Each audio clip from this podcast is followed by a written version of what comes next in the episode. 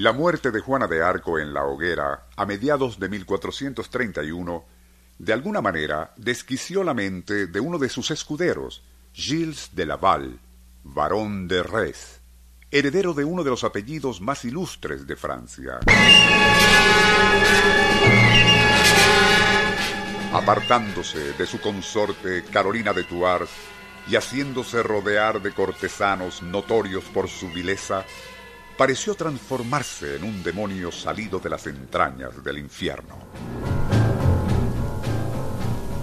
Los detalles de sus crímenes y aberraciones, así como blasfemas orgías, canzones en su abominable monotonía, no merecen ser repetidos, pero bastará mencionar que hasta la sangrienta trayectoria de Elizabeth Bathory, mejor conocida como la Condesa Drácula, 1610, palidece ante los horrores cometidos por Gilles de Res.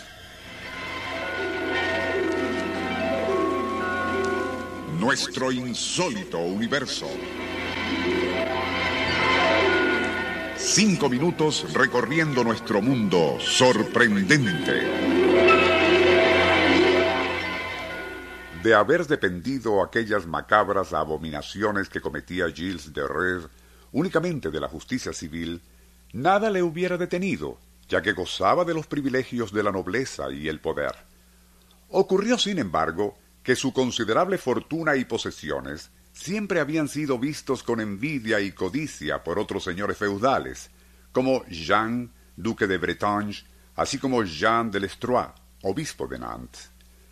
Aprovechando el escándalo que provocó de Res al secuestrar y mantener prisionera, sufriendo todo tipo de torturas, a una joven burguesa y la consiguiente denuncia de sus familiares, se libró una orden de arresto contra de Res y sus cómplices, especialmente Roger de Viqueville, un torvo y vicioso quiromante, así como Francesco Prelati, quien se autodenominaba alquimista y astrólogo.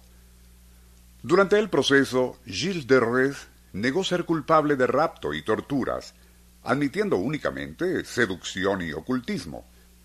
Confiados en la inmunidad que le brindaban sus títulos y apellidos, acudieron confiados e insolentes a las audiencias.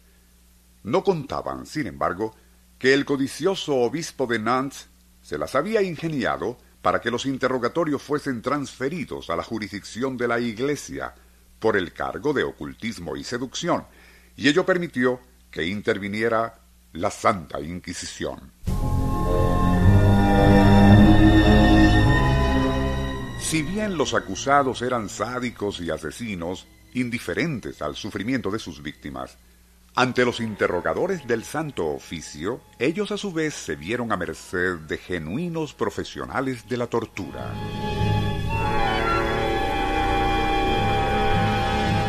Fue así como, y solo en cuestión de horas, aquellos altaneros indiciados, quienes habían proclamado cínicamente estar por encima del bien y el mal, pasaron a ser balbuceantes guiñapos que tras confesar y traicionarse mutuamente, lloriqueantes suplicaban misericordia.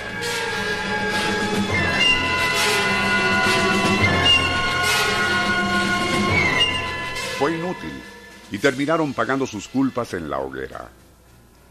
Pero, y tal como se dice que Satán nunca abandona a los suyos, seiscientos años después de aquel muy merecido ajusticiamiento, el abominable monstruo que se llamó Gilles de Res sería reivindicado.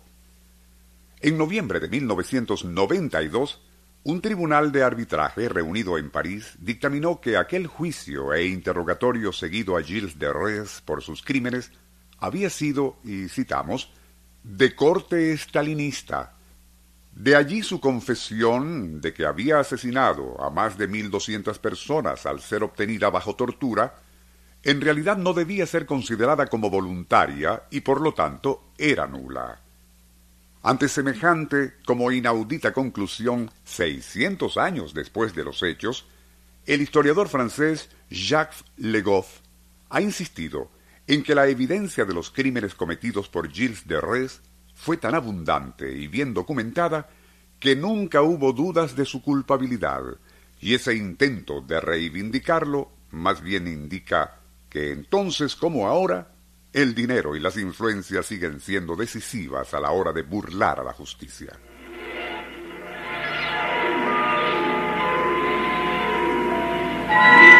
Nuestro insólito universo. Email insólitouniverso arroba. Autor y productor Rafael Silva. Operador Francisco Enrique Mijares. Les narró Porfirio Torres.